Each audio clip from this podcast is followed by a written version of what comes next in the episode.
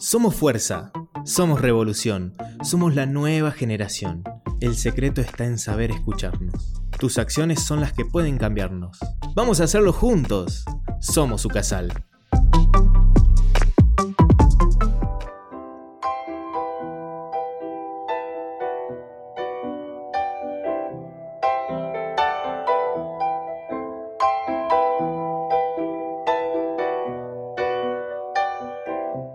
Bienvenidos a Somos, el primer espacio de Ucasal donde hablaremos sobre la actualidad y dialogaremos sobre nuestro lugar en el mundo. Mi nombre es Carolina Pérez y junto a Beatriz Guzmán vamos a acompañarlos en estas reflexiones del día a día. Somos como vos. Recuerden que pueden contactarnos mediante Instagram y Twitter en arroba somosucasal para que podamos estar un poquito más cerca tuyo. Si te perdiste alguno de nuestros programas, podés escucharnos en radioucasal.com.ar o buscarnos en Spotify como Somos Ucasal. Hola a todos, en el programa de hoy estamos con Inés Bocanera, ella es integrante del Observatorio de Violencia contra la Mujer de Salta y vamos a hablar sobre violencia de género, un tema un poco polémico pero muy importante para visibilizarlo, con el hashtag Somos Derechos. Hola Inés, Buenos días, ¿cómo Carolina. estás? Buenos días. Bien. Beatriz, ¿cómo están? ¿todo bien vos? Muy bien. Muy bien. bueno. Además de vos pertenecer en el observatorio, cursaste Relaciones Internacionales Cursé también Relaciones acá internacionales, sí. y coordinaste programas y proyectos de temáticas y problemáticas sociales y de género, ¿verdad? Así es. Ay, fue en el 2014 ya. Sí. Eh, en ese momento había un programa nacional que se llamaba Ellas Hacen, que yo coordinaba la parte de formación, que intentaba um, formar a personas que formaban parte de ese programa y darle formación vinculada a la perspectiva de género y a eh, ciudadanía, es decir, que las personas pudieran acceder a su derecho y para poder hacerlo tenían que conocer sus derechos. Claro. Y la perspectiva de género como transversal porque muchas veces eh, no se entiende o se naturalizan algunas cosas como conductas que son propias eh, de varones o de mujeres y la perspectiva de género nos permite entender que esas son conductas aprendidas y que no son conductas propias de varones o de mujeres, sino que son cosas que aprendemos. Entonces, Uno lo aprende en la sociedad y en el Sí. contexto en el que vive, digamos. Y Exacto. así como se aprende, también se puede desaprender, ¿no? Qué importante. A mí me interesa mucho saber, en un principio, cómo fue tu trayectoria, cómo fue que te iniciaste en este mundo de la violencia de género y llegar a este lugar en el que estás ahora. Bueno, yo empecé trabajando en la Secretaría de Derechos Humanos en el 2008 ya, Mm. me siento bastante grande ahora. Y súper Eh, joven. sí, era chica, entré como pasante al Estado hace bastante tiempo y ya desde ese momento yo trabajaba en áreas de formación vinculada a todo lo que tiene que ver con capacitaciones y después asistencia a personas en situación de violencia. Cuando empiezo a trabajar con el programa de Ellas Hacen, como vos acabas de nombrar, las personas que ingresaban a ese programa estaban atravesando situaciones de violencia. Entonces yo me vinculaba con ellas y conocía su situación personal Claro. eh, y ya articulábamos, intentábamos asistir, tratar de, de que supieran cuáles eran los mecanismos en el Estado que existían. Entonces ya desde ese momento, yo estoy hablando hace ocho años, que empezamos a trabajar con mujeres en esa situación. Muy chica, ¿no? En ese entonces, me imagino que debe haber sido duro e impactante para vos conocer historias tan fuertes. Sí, te, te transforma muchísimo porque depende de dónde uno viene, ¿no? Es Sí. conocer historias muy difíciles y saber que no todo el mundo tiene conocimiento de qué es lo que puede hacer, que es lo más importante, ¿no? Tener información, el acceso a la información es lo más importante. No todos sabemos que tenemos los mismos derechos, entonces dar esa información, que llegue a todos por igual esa información, es súper importante. Saber cuáles son las instituciones a dónde recurrir, saber cuáles son las obligaciones de esas instituciones también es importante, porque no solo saber que existen los derechos, sino saber cuáles son las obligaciones de las instituciones Sí. para que nos asistan. Entonces, estar trabajando en terreno para saber que no todos accedemos igual a la información nos permite entender que no todo podemos demandar de la misma manera que nos asistan igual. Claro, o sea que la educación sería como el principio de todo, ¿no? Tratar de concientizar a la sociedad y buscar de alguna forma que conozcan tantas cosas que desconocemos nosotras también de, sobre la violencia de género. Y para empezar, ¿te animas a definir para las personas que no saben, para los jóvenes que nos escuchan, qué es la violencia de género?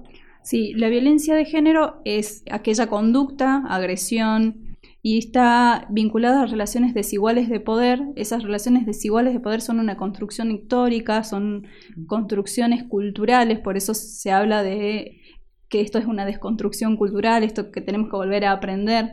Entonces, por eso cuando muchas veces se confunden, ¿no? Dicen, los varones pueden atravesar violencia de género y nosotros siempre tratamos de aclarar. Un varón puede sufrir violencia en un contexto familiar, pero no violencia de género, porque la violencia de género se construye en un contexto cultural, en unos vínculos desiguales de poder producto de toda esta educación que estamos hablando. Entonces, todas estas agresiones se, se producen causa de estas relaciones desiguales y creer que el varón o la mujer tienen ciertos roles y ciertos lugares que deben ocupar y que no pueden salir de esos roles. Y cuando se sale de esos roles, muchas veces la consecuencia para tratar de volver a esa mujer o a esa persona al lugar que en teoría le, le corresponde es la violencia. Claro. Y vos también, eh, vimos en el Instagram del observatorio, que si quieren seguirlo es arroba obcmsalta, Em, que hay una movida de violencia de género digital, que es algo que no se estaba hablando, ponele, yo vi los videos muy informativos, que tienen además como con dibujitos, con memes, para que se puedan entender mejor, eh, que por ahí mensajes, amenazas, el estar constantemente alguien pidiéndote una foto de dónde estás, la ubicación, el difundir fotos íntimas, que uno por ahí no le da un nombre propiamente dicho, y realmente es violencia. Exacto. Nosotros a través de esa campaña, que se realizaron tres videos, solamente mostramos tres tipos de conductas en esos videos, ¿no? Pero existen un montón. Lo importante era tratar de visibilizar que a través de la tecnología que, está tan incorporada en nuestra vida, se convierte en otro medio para ejercer la violencia, ¿no? Como vos mostrabas, eh, vos contabas recién. En uno de los videos vemos como en un vínculo de pareja, a través de la demanda constante de eh, mándame tu ubicación, este control constante sobre otra persona, o la comprobación de la verdad, esto de, a ver, estoy con mis amigas, a ver, mándame la foto a ver si es verdad. ¿no? Entonces, tratamos de mostrar cómo existe un exceso de demanda en los vínculos y tratar de mostrar que los vínculos saludables son otra cosa, ¿no? Los vínculos saludables se construyen a partir de la confianza y no a partir de la demanda y de la comprobación constante de la verdad. Esto de que por ahí se, se pide mucho si confías en mí, dame tu clave. Claro. Claro, sí. y es re importante porque son como alertas también, ¿no? Lo que hablábamos antes. Hay algunas situaciones que uno no se da cuenta que está metida y que lo minimiza muchas veces, pero en realidad todo eso va llevando a un lugar cada vez peor, ¿no? Que es la violencia ejercida propiamente dicha. La violencia generalmente comienza por una situación de violencia psicológica. Nunca eh, una persona que atravesó una situación grave de violencia empezó por la situación de gravedad. Entonces son pequeñas alertas, como vos decís, en donde tenés que estar consciente de que vos tenés derecho a tu espacio, a tu intimidad, más allá de que tenés una situación de pareja, y que eso es respetable, digamos, no es necesario entregar absolutamente todo para decir que existe la confianza. La confianza es otra cosa. Yo creo que ahora en la actualidad como que estamos más con este término de tóxico en las relaciones y por ahí esas son pequeñas alertas porque todavía no se llega a algo súper grave como algo de violencia, pero son como mi, ¿cómo se dice? Micro, micromachismos. Micromachismos que van avanzando en una relación de pareja hasta en amistades generalmente. Sí, totalmente. Eh, y te provocan estas situaciones, ¿cómo podemos hacer, ponele, si una persona cercana a nosotros, una amiga, está, pasando por una situación así, ¿qué, ¿cómo podemos actuar desde nuestro lugar, digamos? Lo importante es no imponerle nuestra verdad, ¿no? Siempre pienso esto, porque por ahí, por nosotras tratar de alertar a esa persona, terminamos alejándola y esa persona termina no contándonos más algo que quizá está padeciendo mm. porque quizás se siente juzgada por esta situación. Sí. Entonces, saber que esa persona tiene un lugar de escucha es súper importante y tratar de mostrarle lo que yo les decía recién, tratar de mostrar qué es la confianza, o sea, que la demanda no es la confianza y no imponer la verdad nunca, digamos, tratar de ser un lugar de escucha y tratar de mostrar quizá otra, otra forma de vínculo para que se sienta segura, que sepa que si quiere hacer algún tipo de, denuncia en el caso de que atraviese una situación de violencia, yo te acompaño si sí, porque lo que pasa mucho con las personas que atraviesan situaciones de violencia es que terminan quedándose aisladas porque se sienten juzgadas por su entorno. ¿Por qué? Porque muchas veces el entorno se da cuenta mucho antes, entonces empieza a decirle que se debería alejar de esta persona, que esta persona la maltrata, esta persona deja de contar lo que sucede pero no deja de pasar lo que le pasa. Les cuesta mucho hablar, ¿no? Y poner en palabras, muchas veces hace silencio y se en sí misma, en uno mismo, y eso es peor porque eh, no te terminas dando cuenta y termina empeorando. Y en cuanto a estadísticas, ¿hay algunas personas más predispuestas, mujeres, a sufrirlo, a sufrir la violencia o no?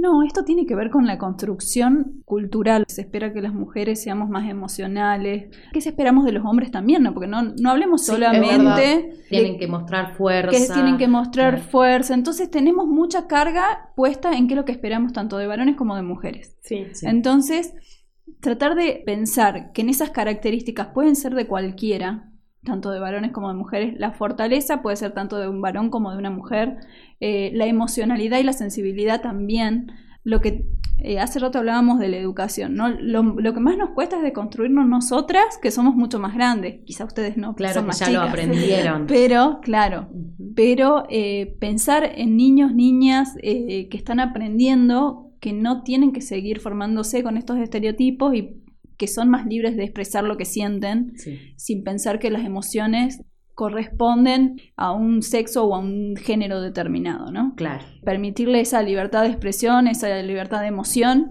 para que no llevara a lo que estamos atravesando hoy en, en relación estadística, cada vez, eh, cada año aumenta un 25% el número de denuncias que hay, que nosotras eh, relevamos todos los años en relación a violencia de género. Que esto tampoco es del todo negativo. O sea, No, está bueno, porque eso Porque significa que hay gente que está informada y sabe más. cómo Exacto. reconocer esta... tal cual. O sea, hay gente que tiene em, y que se anima también a denunciarlo. Claro. Es como que vamos viendo que, que el iceberg un poquito cada vez se va Sí. levantando un poquito más. Además, también esto eh, lo vimos en las noticias, lo vemos en, en la farándula, la gente que lo ve también en la tele, eh, son personas que por ahí son personas más grandes que lo tenían muy naturalizado y verlo capaz en una situación de algún famoso que le sucede esto eh, y que le pone un nombre a lo que le está pasando, dice, ah, yo también pasé por esto y puedo reconocerlo y, ah, podría denunciar o Sí. podría hacer tal cosa. Y realmente está bueno también cómo se trata en los medios el tema de violencia de género. Es muy importante. Los medios son referencia para todas las personas, lo que yo les decía es el acceso a la información. claro. Entonces, a ver, yo voy a hacer un poquito de historia en cuanto a cómo lo, lo trataban los medios. Antes, Sí, cuando había sí. un femicidio, se trataba, hablaba de crímenes pasionales. Claro. Sí, ¿no? Y desde hace poco tiempo se empezó a hablar de femicidio como está tipificado en la norma. Claro.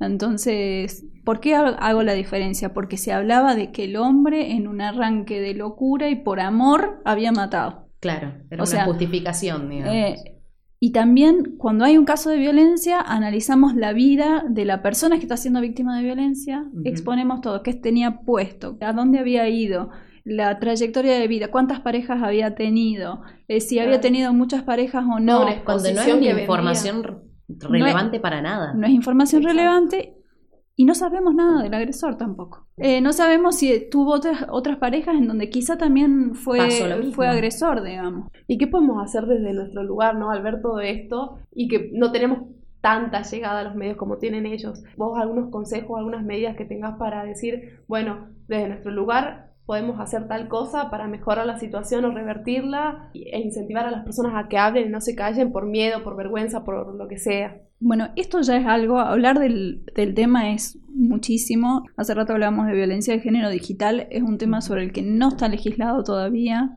es un tema que se naturaliza un montón.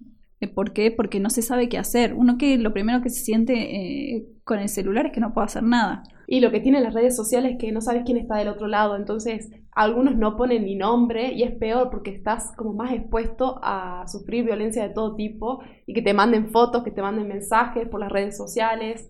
Y que no sabes quiénes son. Exacto. Entonces, eh, el anonimato es otra de las características Sí. de la violencia de género digital. Y lo más grave o lo más dañoso es la difusión no consentida de imágenes íntimas, que es Exacto. cuando en, quizá vos en un vínculo de confianza compartís una imagen íntima y se rompe ese vínculo y se esparce esa imagen o quizá no se rompió el vínculo Sexting, Y la-. Pero se muestra en... el sexting es compartir la imagen con consentimiento, es decir, yo le mando mi foto a mi pareja. Ahora, si mi pareja, sin mi consentimiento, decide compartir en, un grupo de Exacto. WhatsApp, o peor, se rompe el vínculo, lo, más, eh, lo que estamos conociendo ahora es que se están subiendo videos a sitios pornográficos que Mm. después es muy difícil bajarlo. Muchos casos de OnlyFans en el último tiempo, de chicas que denuncian acá en Salta, gente que le sube sus imágenes y dice ser tal persona para sacarle el dinero. Le roban la identidad. la suplantación de identidad. Otra, otro otro de, los- de las conductas que no está legislada. Entonces hay toda una demanda en lo que tiene que ver con derecho informático, que tiene que ver sobre legislar suplantación de identidad, difusión no consentida de imágenes íntimas. Y en esos casos, ¿qué tenemos que hacer? ¿Denunciarlo? ¿A dónde podemos asistir a las personas que sufren y se están escuchando del otro lado? Porque se ve mucho hoy en día eso. ¿Qué hacen? Es importante saber, bueno, yo acá le estoy diciendo lo más grave que es que no está legislado. Sí. Entonces es difícil hacer una denuncia Y que pase algo. y que, Claro. no, y que te tomen sobre algo que no existe una ley que diga, "Ah, bueno, yo puedo denunciar sobre Mm, esto. Sí. Entonces, pero si hay casos, por ejemplo el caso Pioli, que es un caso de, no me acuerdo si es de Bahía Blanco o de Buenos Aires, lo que sucede en ese caso es que esta situación se había dado en un contexto de violencia. Es decir, había una persona que había roto un vínculo, había existido acoso, amenazas, que esas son situaciones que sobre las que sí está legislada, y en ese contexto se habían difundido imágenes sin consentimiento. Claro. Entonces, ahí se pudo hacer algo, pero porque hay todo un contexto. Lo que importante es no de conocer el, el contexto en donde estas situaciones suceden, ¿no? No Mm. creer yo ir a denunciar sobre una imagen, en la difusión de imagen sin consentimiento, sino de, de- denunciar todo el contexto, ¿no? Quizás yo estoy sufriendo situaciones de acoso, quizás estoy su- sufriendo amenazas sobre la difusión de esas imágenes. Claro, Entonces, todo lo que conlleva eso y lo que trae a uno mismo el sufrimiento. Sí, entonces, eh, importante difundir los canales de asesoramiento. El 144 es un número que funciona a las 24 horas. Perfecto. Tenemos el Polo Integral de las Mujeres acá en la provincia, que es otro de los lugares donde se puede recibir asesoramiento, que está en Siria 611. Y si no, la Oficina de Violencia Familiar y de Género, que está en Ciudad Judicial, también que está funcionando creo que hasta las 7 de la tarde, eh, de lunes a viernes. Entonces es importante asesorarse y tratar de encontrar la manera, porque también eh, yo descubro ab- abogadas sobre todo que se vuelven muy creativas porque la ley permite mecanismos para poder denunciar estas cuestiones Claro. eh, en el contexto de acuerdo a dónde se producen, ¿no? Bueno, el tema de violencia de género es un tema súper general, Súper amplio. súper amplio y Sí. tiene un montón de variantes, como vimos el de tema de Sí. violencia de género digital. Eh, y en todas las situaciones y ambientes se encuentra algo. Sí. Así que invitamos también a nuestros oyentes a informarse y a seguir a la página de Instagram del Observa- Observatorio de Violencia contra las Mujeres Sí. en arroba obcm salta y también pueden entrar a su web que es obcmsalta.gov.ar para también consultar todas sus dudas. ¿Algo más que quieras agregar con lo No, que nada, me parece importante esto, difundir eh, a dónde las personas eh, que atraviesan situaciones de violencia pueden llamar o pueden acercarse para, primero para saber si están atravesando, conocer su situación, saber Sí. qué es lo que pueden hacer. Sí. Eh, si ya saben que están atravesando una situación de violencia, la comisaría más cercana es un lugar de denuncia. Entonces, saber esto, ¿no? Saber a dónde ir, a dónde recurrir, es importantísimo para, para aquellas personas que están atravesando. Y dejar de naturalizar estas conductas, ¿no? Esto también es súper importante y, y preguntar siempre. Aprender e informarse es lo más importante Sí, para poder reconocerlo. Bueno, te agradecemos mucho por haber venido hasta acá y haber participado también de, Gracias de este programa, porque es un tema como que se necesita difundir. Y bueno, por último también recalcamos que si estás sufriendo violencia de género y no sabes con quién comunicarte, podés llamar al 144, está a las 24 horas, los 365 días del año, es anónima, gratuita y nacional. Nos despedimos por hoy, pero queremos seguir reflexionando con vos y compartir las cosas lindas de que nos brinda el mundo. No te olvides que también nos podés escuchar por la plataforma de Ucasal en Classic Hits y en Spotify. Nos escuchamos en el próximo Somos.